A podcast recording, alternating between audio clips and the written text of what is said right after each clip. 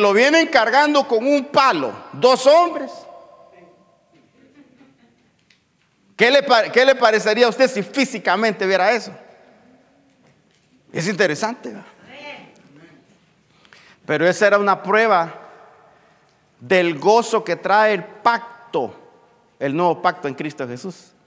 Las uvas hablan del gozo y la alegría. O sea que el gozo que el Señor tiene para nosotros en este nuevo pacto no es pequeño, es grande. Y nos habla del pacto. ¿Por qué? Porque se lleva entre dos con una vara, es un yugo. Y entonces ellos venían cargando, como quien dice, miren, a esa nueva tierra no vamos a poder entrar si no hay un nuevo pacto. El, el punto es que nosotros ya estamos en el nuevo pacto. Aleluya. Y entonces lo que deberíamos de venir cargando nosotros en nuestros hombros es el gozo de la salvación de este evangelio glorioso y que otros puedan ver la muestra en nosotros de lo que el Señor quiere para ellos, hermano amado. Yo no sé si usted...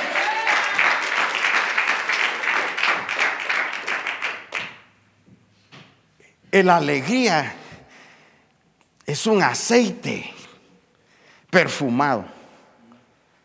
La alegría es una unción de parte del Señor para nosotros.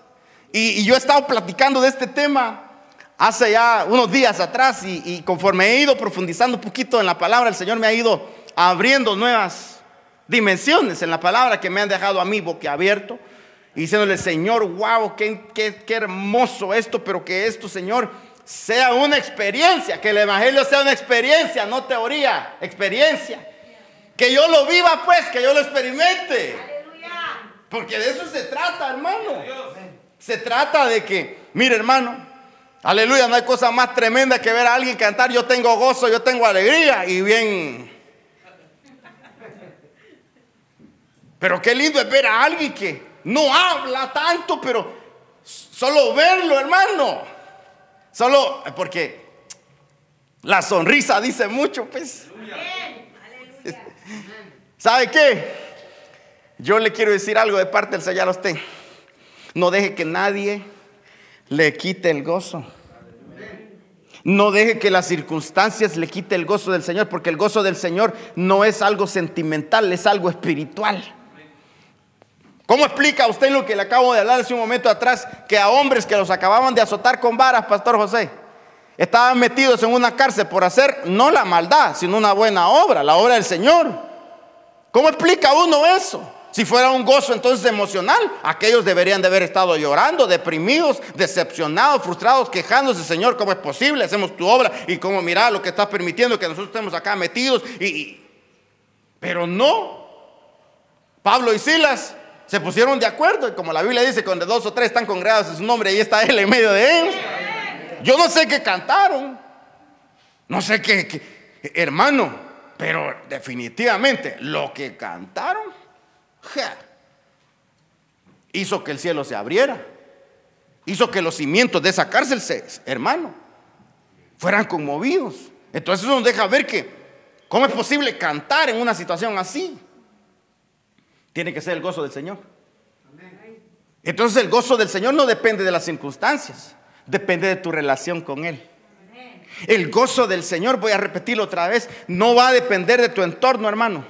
El gozo del Señor es algo que se lleva adentro y que es espiritual y que lo produce una relación, una intimidad con Él y que puede estar cayéndose el mundo alrededor tuyo, pero tienes una alegría que es inexplicable dentro, que no entiendes por qué.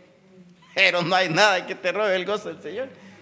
Y, puedes, estar pasando en una gran dificultad y alabando al Señor y la gente no lo entiende. Tus hermanos, inclusive hay hermanos que no entienden esa realidad. Y es como posible, este hermano lo estoy viendo pasando una gran tribulación, pasando un problema como el que está pasando matrimonial, quizás el problema con los hijos, hermano, que es una de las situaciones a veces que como le cuesta a uno, va a ser padre. Yo creo que es una de las, de las tareas más difíciles que hay, que no se puede desarrollar sin la sabiduría que viene parte de Dios para nuestra vida. Pero a veces el gozo, el, el gozo te lo quiere quitar un problema. Un hijo que a veces se revela, un hijo que tú le estás eh, queriendo evitar el dolor, el, el, sufrimiento, pero a veces él ya tiene un criterio y toma decisiones y dice, no papi, yo quiero seguir por este curso. Y aunque ya le hablaste, ¿verdad? Yo no quisiera ver sufrir a los hijos, pero entonces lo que le quiero recalcar yo es que a veces como que el gozo se le quiere ir a uno. Yo, eh, en mi experiencia, no estoy para ponerme de ejemplo, pero una de las cosas que creo que me ha sostenido ha sido el gozo del Señor. La Biblia dice que el gozo del Señor es tu fortaleza. Entonces quiere decir, hermano amado, que cuando el gozo del Señor está en ti, te ayuda para seguir adelante. Va, se lo voy a, se lo voy a, se lo voy a decir de esta manera. Veamos este versículo acá, mire hermano. Bendito sea el nombre del Señor. Ahora sí voy a, voy a hablarle de este versículo. Salmo 92, 10, pero, 92, 10 dice, pero tú aumentarás mis fuerzas como las del búfalo, seré ungido con aceite fresco. Vea la relación que hay entre que las fuerzas sean aumentadas como las del búfalo con el hecho de ser ungido con aceite fresco. Entonces quiere decir que aquel que ha sido ungido le aumentan las fuerzas. Entonces yo le quiero hablar a usted del óleo de alegría, del óleo de la alegría es un perfume. ¿Sabe que una de mis, de mis primeras experiencias cuando yo conocí a Pastor Josué fue el hecho de que él me regaló un perfume? Yo sé que él se acuerda. Y entonces yo me acuerdo de eso. Y ahora entiendo por qué. Porque las fragancias hablan de una unción que hay. Los perfumes hablan de ese óleo de alegría que hay en esta casa. Y yo le quiero decir de parte de Dios, hermano, miren, el óleo de alegría lo produce algo. No puede venir así de la nada. Algo tiene que provocar ese óleo de alegría para que se derrame sobre la vida de uno. Ahora, yo lo que quiero volver y hacerle enfatizar a esto es, o, enfatizarle en esto es lo siguiente. Tú aumentarás mis fuerzas como las del búfalo. ¿Sabe usted que el búfalo, una de las características que tienes es que no retrocede. No retrocede. El búfalo puede estar enfrente de un león que está a punto de devorárselo y no se echa para atrás. Sigue hacia adelante. Puede estar ante una gran tempestad, una tormenta de nieve fuertesísima con un gran viento una gran hermano y el búfalo permanece firme. No se no va a retroceder. Y entonces el ejemplo nos deja ver a nosotros que aquel que ha sido ungido con aceite fresco le aumentan las fuerzas como las del búfalo. ¿Para qué? Para que no retroceda. ¿Sabe por qué está aquí usted? Que se me hace que lo ungieron con aceite fresco. Y por eso estás aquí en esta noche y no has retrocedido. Porque Dios te ha ungido con aceite fresco. Bye. Veamos la importancia de la unción, hermano. Yo, yo Considero que la unción es una de las cosas esenciales en la vida de todo cristiano, de todo aquel que el Señor ha llamado para hacer la obra, la obra ministerial. Este pasaje nos deja ver a nosotros la importancia de la unción para poder hacer la obra del Señor. No podemos prescindir nosotros de la unción del Señor. No te puedes dar el lujo de emprender algo en Dios sin la unción del Señor. Isaías 61.1 dice, el Espíritu de Jehová, el Señor está sobre mí, porque me ungió Jehová, me ha enviado. O sea que sin unción no, no, no recomendable enviar a alguien. Es importante que haya un reconocimiento, una consagración, que haya un escogimiento, hermano, para un determinado trabajo en Dios espiritual. Y sin la unción del Espíritu Santo y el reconocimiento del ministro que lo cubre a uno, es no recomendable enviar a alguien. Vea usted que sin la unción no hay envío. El Espíritu de Jehová, el Señor, está sobre mí. Esa es una dimensión. Por cuanto me ungió Jehová, otra dimensión me ha enviado.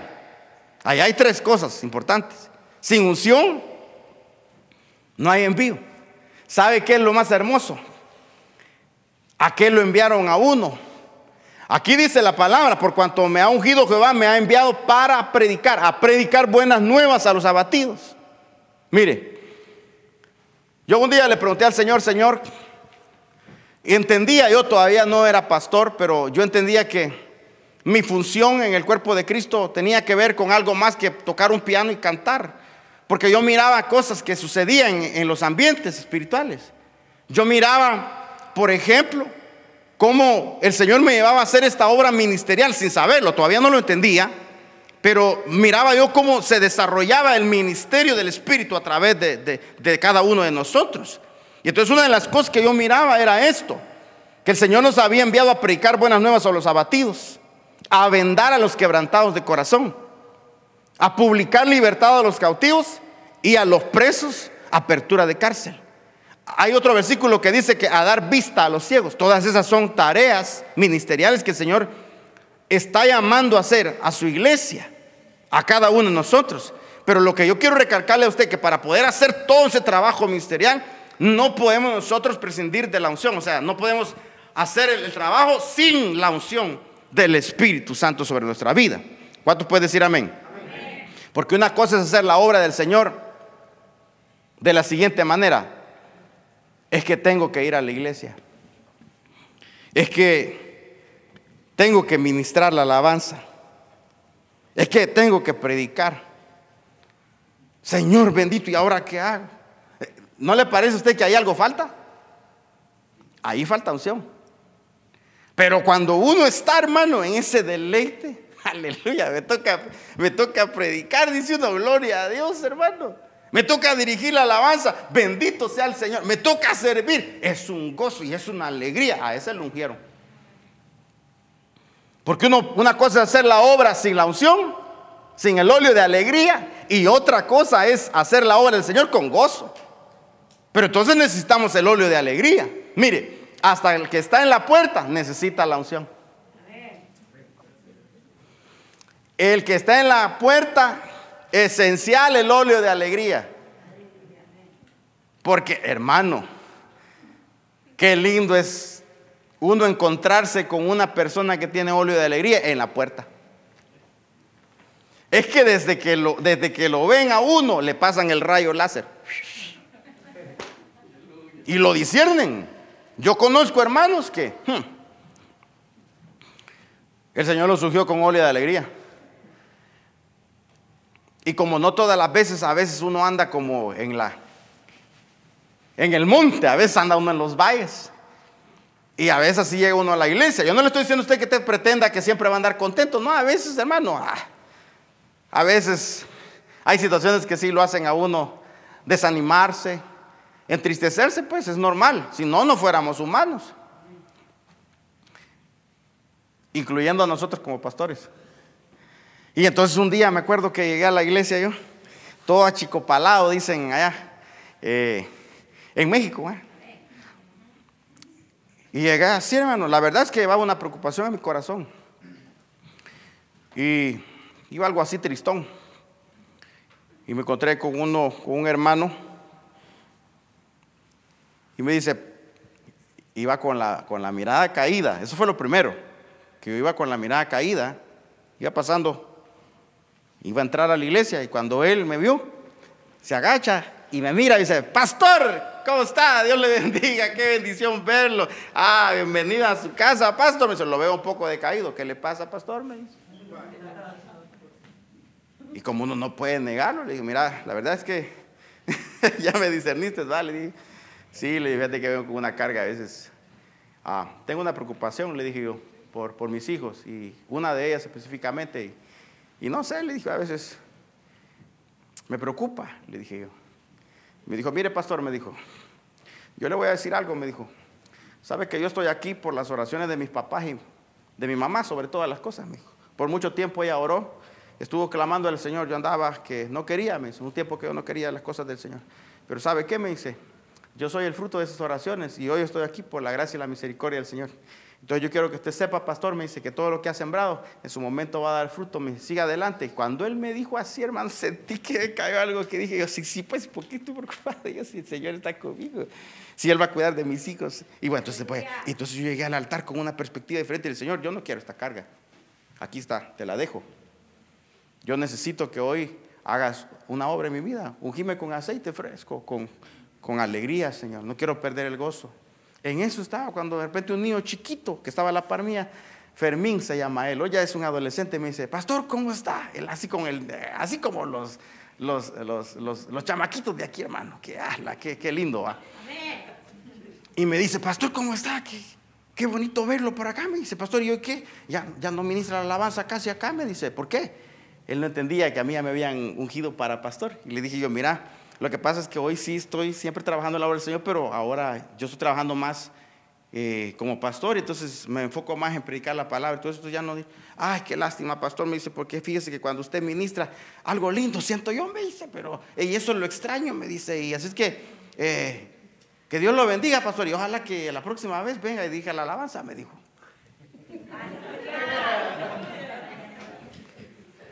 Hermano, yo sentí como que como que me inyectaron algo. Dije yo, Señor, entonces quiere decir que, que sí, algo bueno estoy haciendo. Entonces, entonces quiere decir que a pesar de mis problemas, mis dificultades, tú estás conmigo, Señor.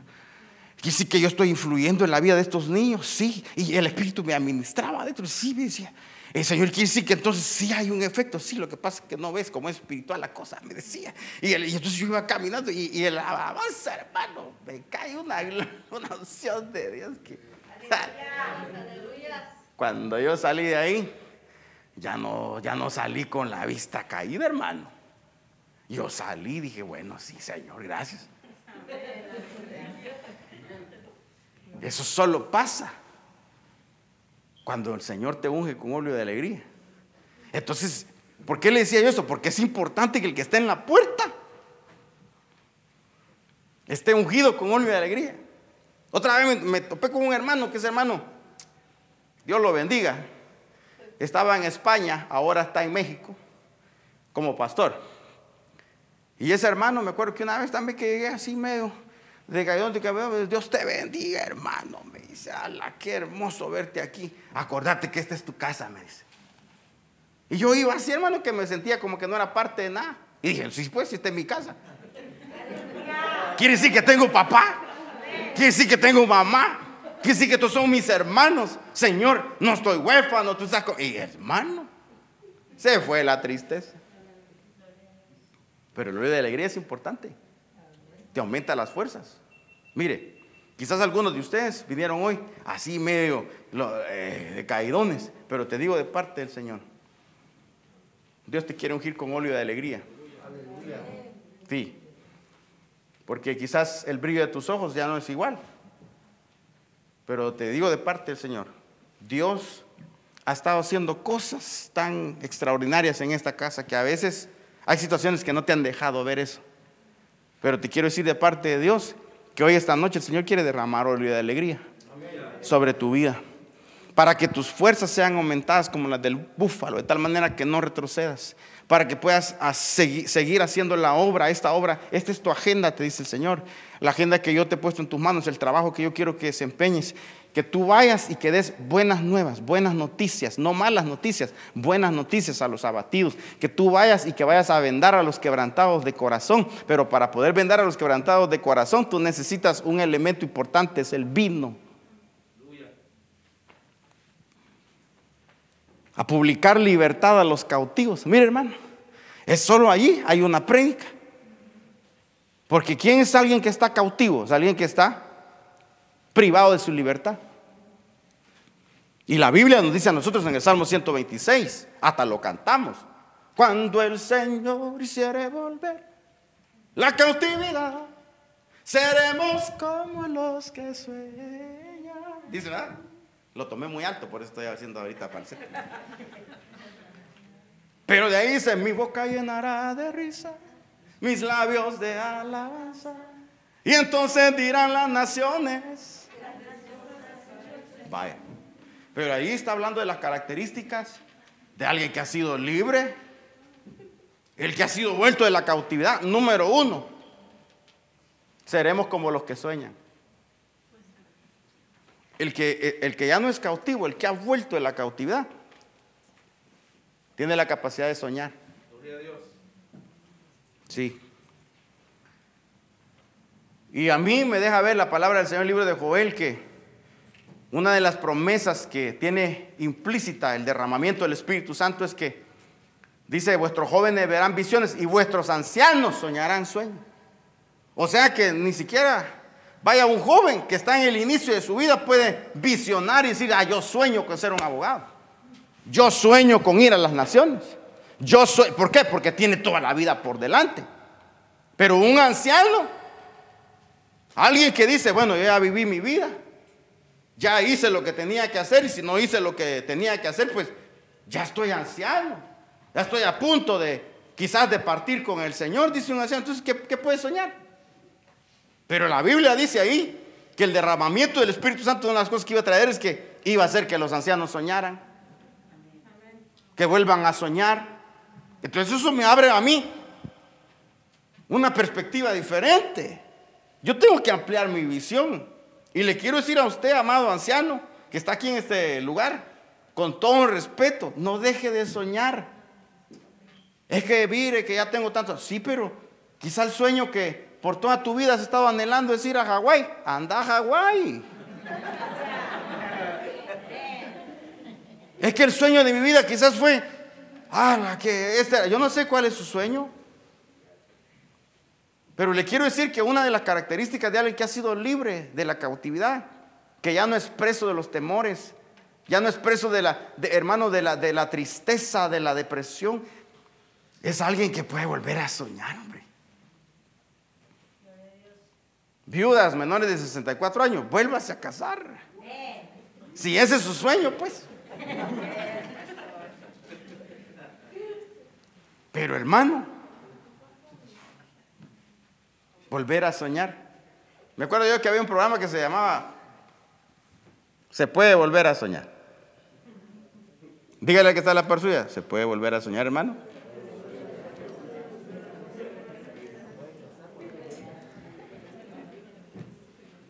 Seremos como los que sueñan. Mire, alguien que ha sido libre de la cautividad sueña. Yo no sé si usted, hay alguno aquí que sueña con predicar, pero nunca ha predicado. La característica de que tú has sido libre es que vas a predicar. Y vas a decir, Señor, yo voy a predicar. Pastor, ¿Sí? ¿Usted cree que todos los maridos son buenos o qué? Depende si han sido ungidos con óleo de alegría. ¿Va? Porque si el marido tiene unción, el óleo de alegría, ay mamita, la va a hacer feliz a usted. Le va a decir dónde te pongo que no te dé el sol, mamayita.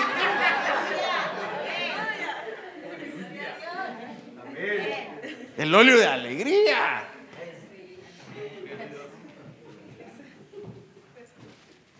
Nuestra boca llenará de risas. esa es otra señal del que ya no es cautivo. Mire, yo creo con todo mi corazón, y qué lindo es ver a alguien reír pero de una manera genuina, no para aparentar de que está bien, pero es una, es, es una alegría que se manifiesta que es tan genuina que uno dice, wow, donde llega, todo el mundo está riendo. Porque mire hermano, a cada uno de nosotros el Señor nos ha dado una personalidad, pero hay gente que tiene personalidades bien especiales. Y yo conozco amigos que, ala, ese cuate donde llega. Tengo un amigo, por ejemplo, que ese donde llega. Hermano, todo cambia. Todos podemos, quizás a veces estamos hablando de situaciones difíciles, y aquel llega y deja situación difícil, a todos nos hace reír. Y le digo, este, este sí que de una vez va. Es algo especial. ¿No será que tiene óleo de alegría? ¿Ah? Nuestra boca llenará de risas. Mire, hermano, yo he conocido gente que el Señor le ha derramado óleo de alegría de tal manera. Porque hay gente que Llega al servicio y nomás llega ya se quiere ir. ¿No, le ha pasado? ¿No ha conocido gente así usted? que la gran, el gran esfuerzo, la gran lucha para llegar al culto, llegan al culto y ya se quieren ir. Pero, y he conocido a otros que hay que sacarlos, pastor, porque ya es hora. Mire, yo, yo, tenía, yo me acuerdo en un tiempo que nosotros teníamos servicios, pastor, que los servidores tenían que tener paciencia con nosotros. No, hombre, nos sentábamos en la mesa y ahí estábamos compartiendo y, nos llegaba a veces la una y el servidor de turno que tenía que cerrar se ponía hacia la par de nosotros.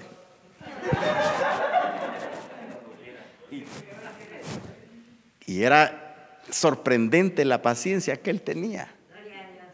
Porque hasta que se iba el último pelón, entonces podía él limpiar las últimas mesas. Entonces ya nosotros al final a veces ya lo molestábamos, va. Ya casi nos vamos, Víctor, le decíamos nosotros, va. Ya nos vamos, ya casi. No te preocupes, ahorita te ayudamos. Y entre todos recogíamos la mesa, poníamos las sillas de regreso, pasábamos vacuum, ok, chequeábamos que todo estuviera bien. Vámonos pues, la una, una y media de la mañana. Pero si no hubiera tenido aquel óleo de alegría, no hubiera dicho como, como dijo aquel, va ya se va. Pero a lo que yo le quiero llevar es que hay gente que uno la tiene que sacar de la iglesia y le dice, ya hermano, ya es hora. Y allá está que la, presencia del Señor, riéndose está. En el altar, como, eh, hermano, porque el óleo de alegría le cayó en la unción de alegría. Yo he tenido la experiencia de ver gente así que se ríe y se ríe y se ríe y es un gozo y uno lo ve con aquellas grandes lagrimotas, pero remolineando, danzando y le da risa y, dice uno, a este qué le pasó, saquen a este bolo, dice uno. Pero es que mire, está borracho pero del vino celestial. Entiéndame usted que cuando el Espíritu Santo se derramó y no la gente que estaba alrededor pensaron que estaban bolo, pues. Y un bolo, hermano. A un bolo no tiene vergüenza. Ese puede ser bien callado cuando no toma, pero cuando toma habla hasta de más. Quizás es bien serio, pero cuando, cuando está borracho, ese hermano se ríe por todo y cuenta chistes y se pierde Y dice, ¿a este qué le pasó? Entonces, fíjese que los que estaban alrededor de los 120 que habían sido llenos del Espíritu Santo, dice que algunos de ellos pensaban de que ellos estaban ebrios. Entonces quiere decir que habían características en ellos, manifestaciones, que decían, estos, pues chicas, son las nueve y ya están chupando. No puede ser. Dijeron algunos, ¿va? Pero entonces quiere decir que hay cosas, hermano, que hay en nuestra vida que se manifiestan, que para otros pareciera ser de que nosotros estamos fuera de sí, pero que nosotros entendemos que es la obra del Espíritu Santo en nosotros al ungirnos con óleo de alegría cuando venimos a este lugar, aleluya, a proclamar el nombre del Señor. Amén. Entonces, miren, esta obra, la obra que el Señor nos ha encomendado, es importante que nosotros entendamos que no la podemos hacer sin el Espíritu Santo, sin la unción del Espíritu Santo. Vaya. ¿Cómo se obtiene la unción? Y la importancia de la unción. Yo lo relaciono con la oración. La oración. Ah, quizás hoy estoy contestando la pregunta que en cierta ocasión un hermano me dice acá, pastor, ¿cómo se consigue la unción? dije yo, ahí se queda Vaya. Mire la importancia de la unción. Eso es lo que estoy recalcando. no hay manera que salga de mi introducción, va hermano. La importancia de la unción. Miren, un ungido, pues. Mas Pedro le dijo, no tengo plata ni oro, pero lo que tengo te doy. Yo pregunto qué era lo que Pedro tenía. La unción. Si venía, hermano, del Pentecostés, venía del derramamiento del Espíritu Santo. Y estaba un hombre allí paralítico. Un paralítico es alguien que no se mueve, que no puede caminar, que no avanza, que no se desarrolla, que está estabilizado en una posición inmóvil, pues. A él lo llevaban. Interesante que mire, Interesante que no estaba afuera, estaba en la iglesia. A la puerta. Era un paralítico, un cojo de nacimiento. No caminaba bien. Y yo me pregunto, ¿y qué hacían los hermanos? Porque entraban y se topaban con él. Y de repente, pues, decían, no, pues vamos a darle un par de coras a este para que se compre que sea un taco, va. Y le daban. No había ni un ungido. Y, ¿sabe cómo se llamaba? Eso es el colmo de todos, que llamaba la hermosa. Imagínense qué nombre va. La hermosa. Y ahí lo iban a dejar a la puerta. Hasta que un día llegó un ungido. Como ustedes. bendito Dios por los tres amenes. Llegaron estos ungidos Interesantemente, a la hora novena, a la hora de la oración. Y entonces se topan con el paralítico. Y quizás en algún momento lo habían visto por ahí. Pero esa vez algo diferente traían. Y entonces el paralítico se les queda viendo, les pide limosna. Pedro se les queda viendo y le dice, míranos. Mi papá le pone salsa a los tacos y él dice, yo me imagino que se sacó la bolsa, dice, del pantalón si es que usaba pantalón, va. No tenemos oro ni plata. Pero lo que tengo te doy. Lo que él tenía era un poder de habilitación para levantar a los paralíticos. Sé que la unción te sirve para levantar a alguien que está caído, a alguien que está, hermano, lisiado de pies, dígase de la manera, por ejemplo, como Mefiboset, paralíticos emocionalmente hablando, gente que se ha decepcionado a veces de ministros que los defraudó, que los traicionó, gente que han dejado de asistir a la iglesia, de avanzar en este caminar porque se llevaron una mala experiencia, fueron testigos de una división quizás dentro de una congregación y se entristecieron tantos de que ellos no pensaron que la situación dentro de la iglesia era así y, eso les causó un parálisis, eh, un lisiamiento de sus pies que ya no pueden avanzar, ya no caminan y han dejado de creer. Pero llega un Pedro que tiene la capacidad de poder extenderle la mano y decirle, levántate, la mano los cinco ministerios. Y decirle, levántate, ¿verdad? Le dice que lo tomó de la mano, lo levantó y en aquel momento aquel hombre saltó y cuando cayó, hermano, dice que el Señor le restauró sus pies, sus tobillos y entró al templo saltando, danzando, alabando al Señor con cada uno de ellos. Entonces la unción es importante para eso, para poder levantar a otros. Qué lindo es que alguien cuando da una palabra tiene la unción, hermano. Porque entonces con una sola palabra puede levantar a alguien que está paralizado. Mire, yo le decía a unos hermanos y se lo digo a usted, a veces, ¿sabe qué es lo que a veces paraliza a mucha gente emocionalmente? Son las ofensas, son las injusticias. Y les, les cuesta tanto perdonar que no avanzan, no hay modo que caminen, no hay modo que puedan avanzar hacia el propósito y la meta que Dios tiene para ellos, porque se dejaron afectar tanto y contaminar tanto su corazón por las injusticias y las cosas que le pasaron entre la iglesia, que están paralizados, emocionalmente hablando. Pero que de parte del Señor traigo una palabra para ti en esta preciosa tarde. Decir, levántate, levántate y, y hermano, y entra. Ya no estés solo a la puerta, pero entra a la bendición de poder recibir la unción del Espíritu Santo sobre tu vida para que puedas volver a danzar, para que puedas volver a saltar, para que puedas volver a exaltar el nombre del Señor por las maravillas que Él ha hecho en tu vida.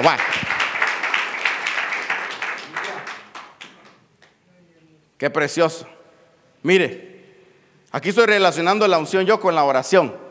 Aconteció que cuando todo el pueblo se bautizaba, también Jesús fue bautizado y orando el cielo se abrió y descendió el Espíritu Santo sobre él en forma corporal como paloma y vino una voz del cielo que decía, tú eres mi Hijo amado, en ti tengo complacencia. Ahí veo yo que el Espíritu Santo de Dios descendió sobre nuestro Señor Jesucristo como consecuencia de esta gran bendición que Lucas tiene el cuidado de poner ahí y orando. Yo lo subrayé ahí, porque orando es como el cielo se abre. Deberíamos de orar hasta que el cielo se abra. Mire, esa palabrita orar, cuando usted va al griego original, otra de las acepciones que tiene es adorar. Entonces, si traducimos esa palabra en vez de orar, diría la siguiente manera. Aconteció que cuando todo el pueblo se bautizaba, también Jesús fue bautizado y adorando, el cielo se abrió. Nosotros deberíamos de adorar hasta que se abra el cielo.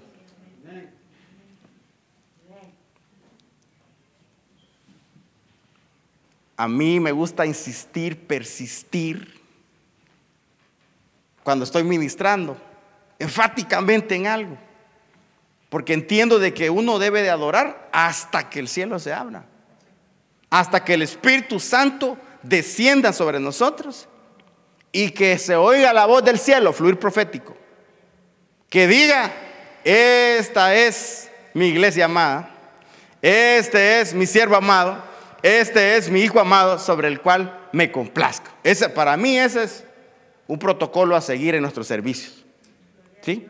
Pero el punto es que la unción desciende cuando llevamos una vida de dependencia total al Señor, la oración.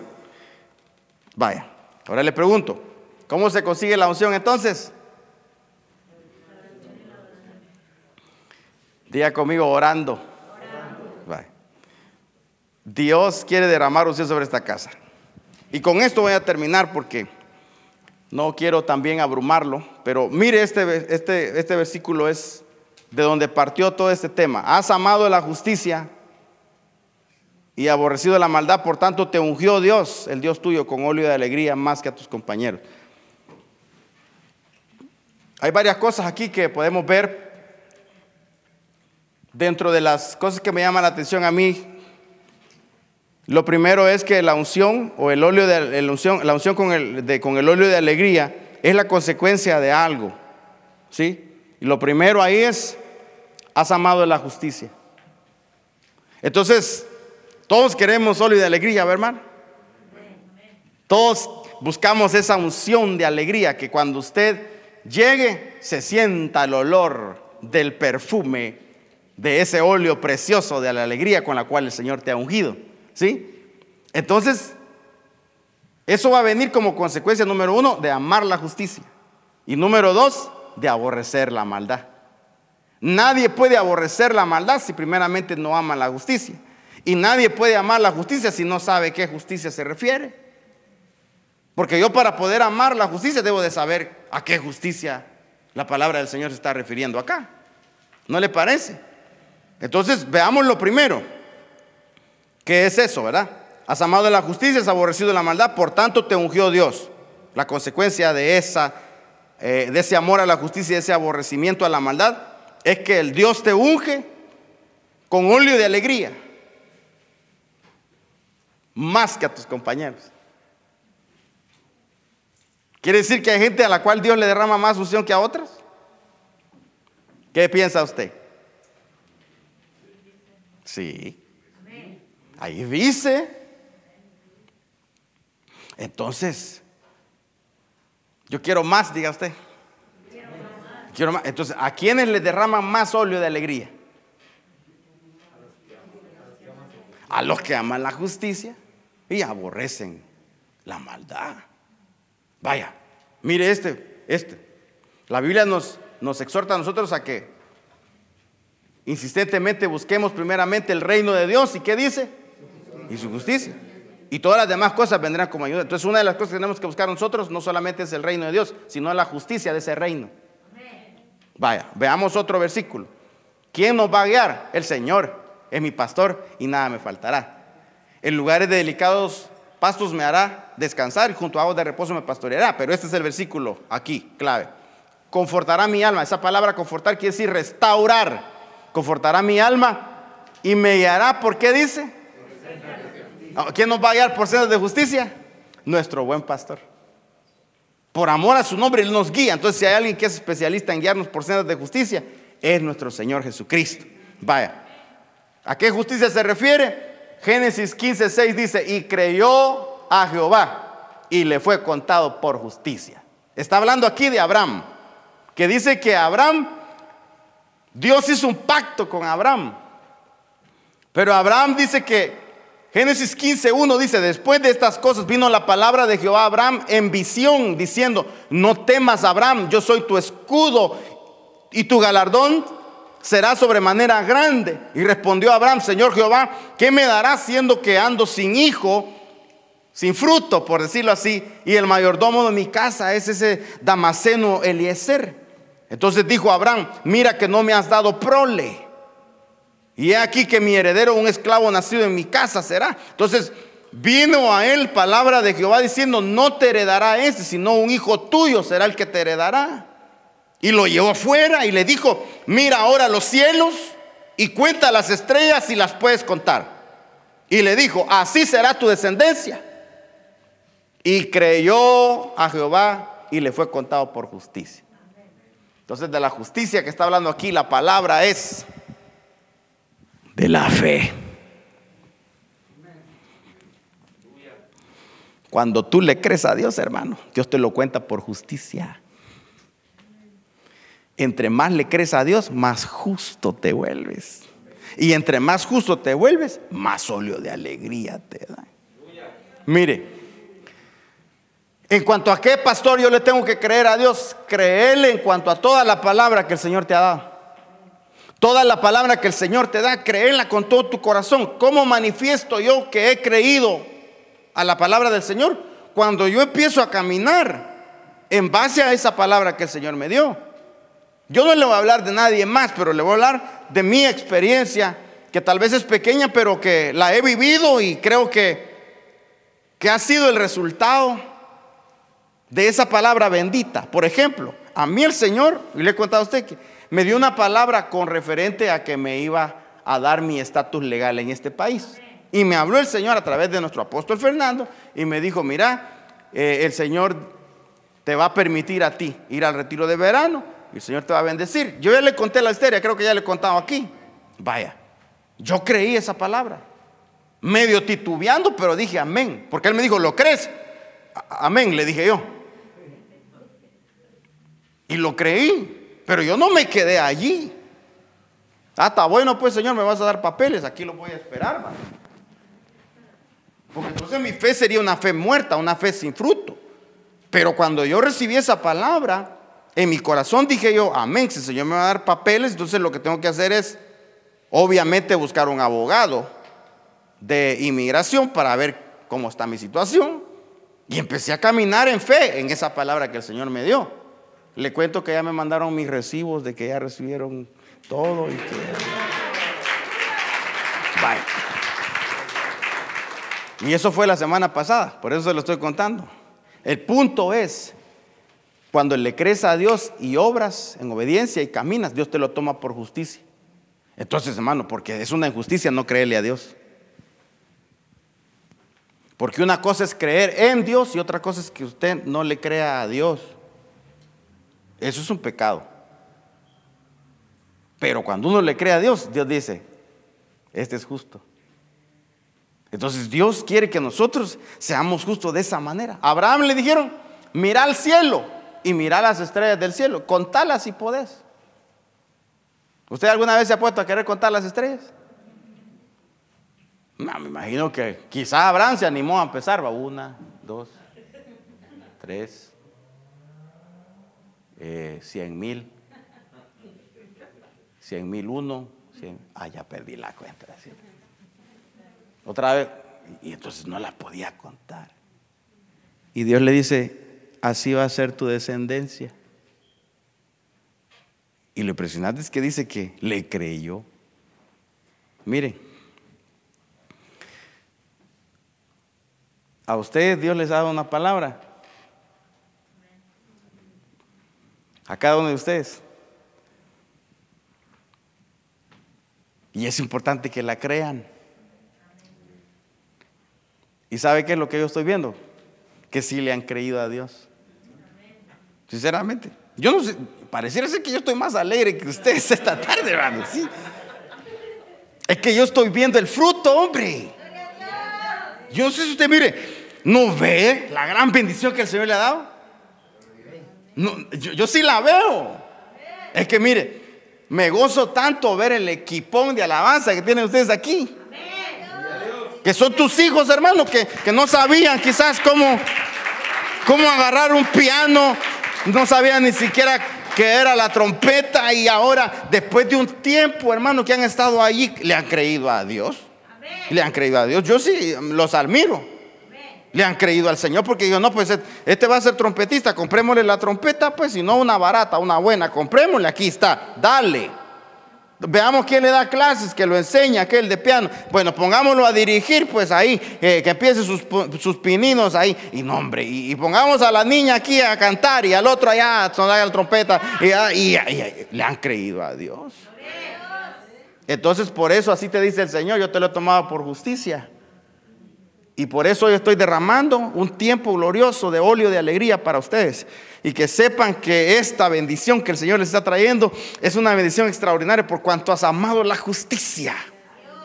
Por cuanto le has creído a Dios, por cuanto has caminado y a pesar de las dificultades te has esforzado, has invertido recursos, tiempo, has sacrificado tiempo familiar, inclusive tantas cosas que el Señor ah, te ha pedido y vos estado dispuesto a hacerlo. Por eso es que estás viendo hoy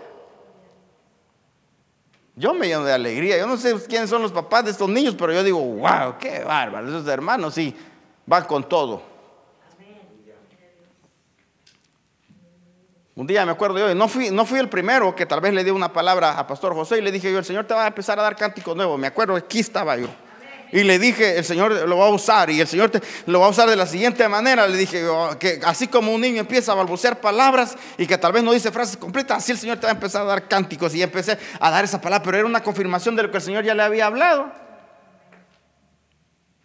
Puchica, hoy hasta pena me da porque yo no hay modo que siga escribiendo y después el pastor Josué cada predica escribe una canción, hermano. ¿No le parece a usted? ¿No le parece a usted que por cuanto has amado a la justicia, te ungió Dios, el Dios tuyo, con un perfume de alabanza y adoración, más que a tus compañeros? Pero como siempre hay envidiosos, ¿y qué culpa tiene uno, hermano? A ver, dígale que está la persona, ¿y yo qué culpa tengo, hermano?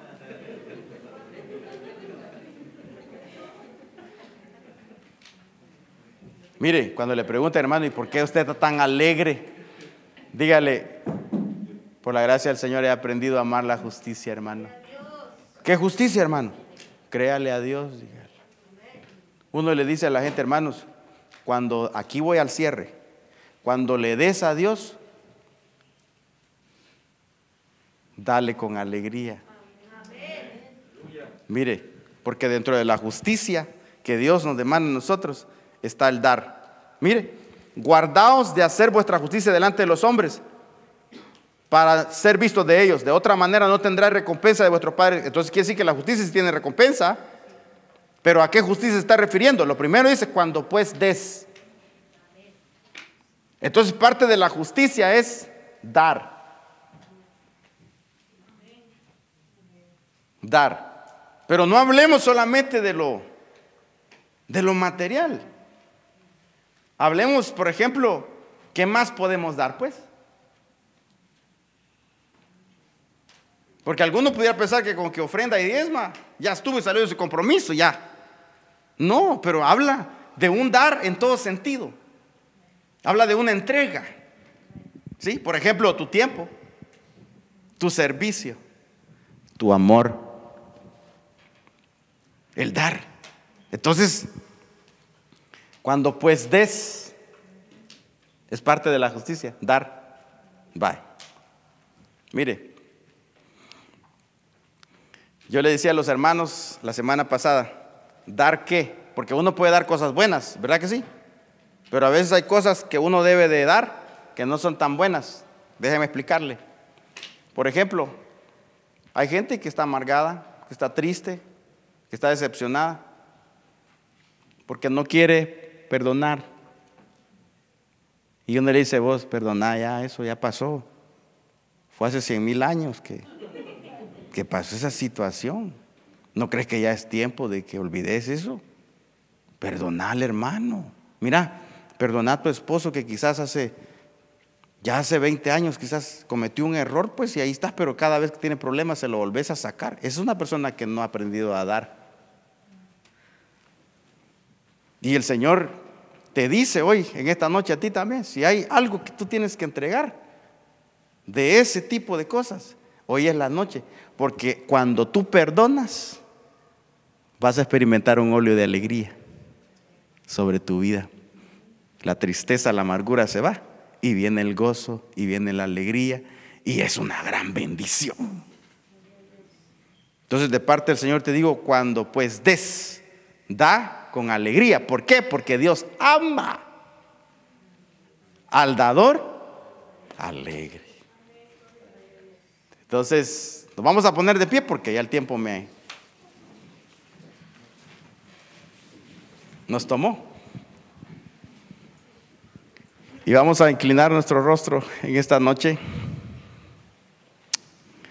Y yo quisiera que cerremos el tiempo de la siguiente manera, pidiéndole perdón al Señor. ¿Por qué le vamos a pedir perdón? En aquello que no le has creído a Dios.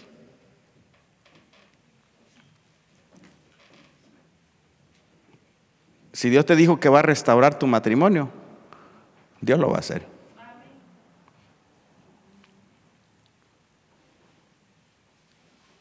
¿Cómo vas a manifestar tu fe? Viniendo a las conferencias de matrimonios. Si Dios te dijo, yo voy a rescatar a tus hijos y los voy a traer a esta casa, créele a Dios.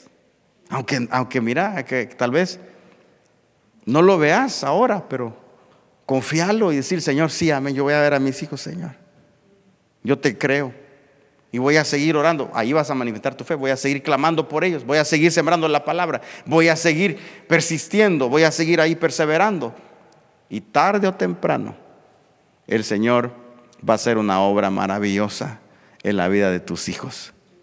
Si Dios te ha dicho que Él te va a sanar, Él te va a sanar.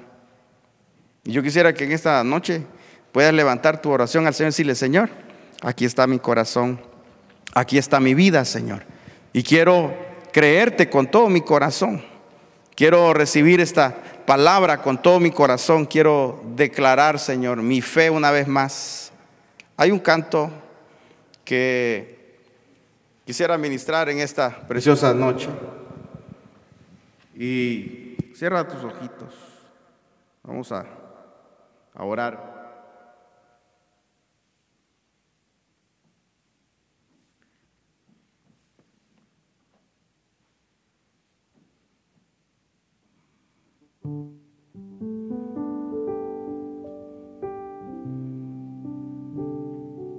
Yo sé que estás aquí. Siento tu caminar.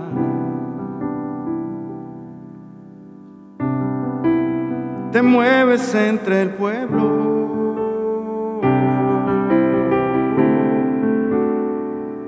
Trayendo sanidad. Yo sé que estás aquí.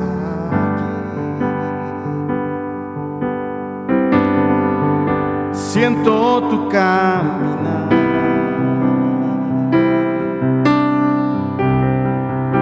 Te mueves entre el pueblo, trayendo sanidad.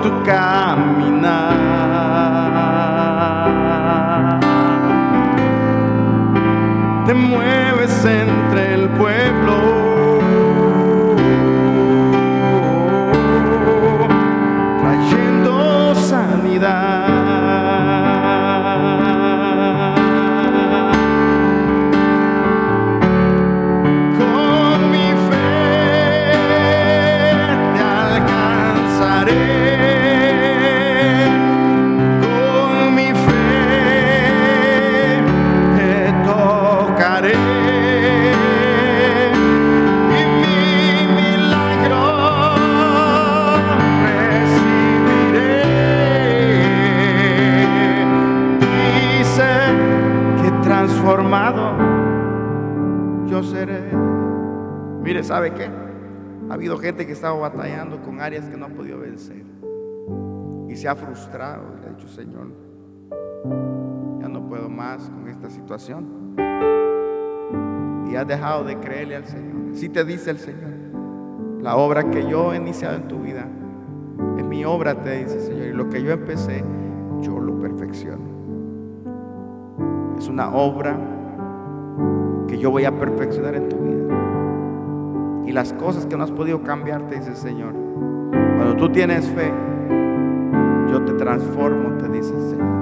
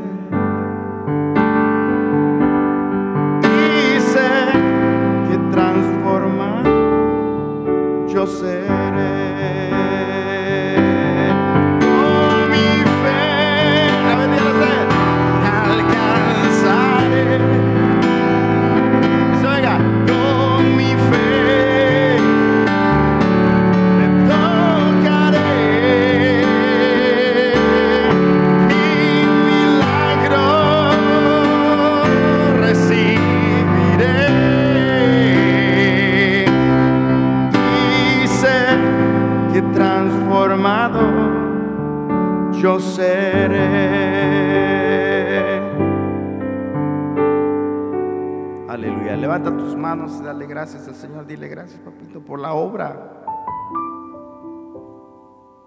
Es tu obra en mi vida, Señor. En el nombre de Jesús, yo declaro hoy, cuando tú le crees al Señor, hoy es la noche de tu milagro. En el nombre de Jesús, dale gracias, dile gracias, Señor, por mi milagro. Gracias, Padre, porque hoy me restituyes el gozo, el gozo de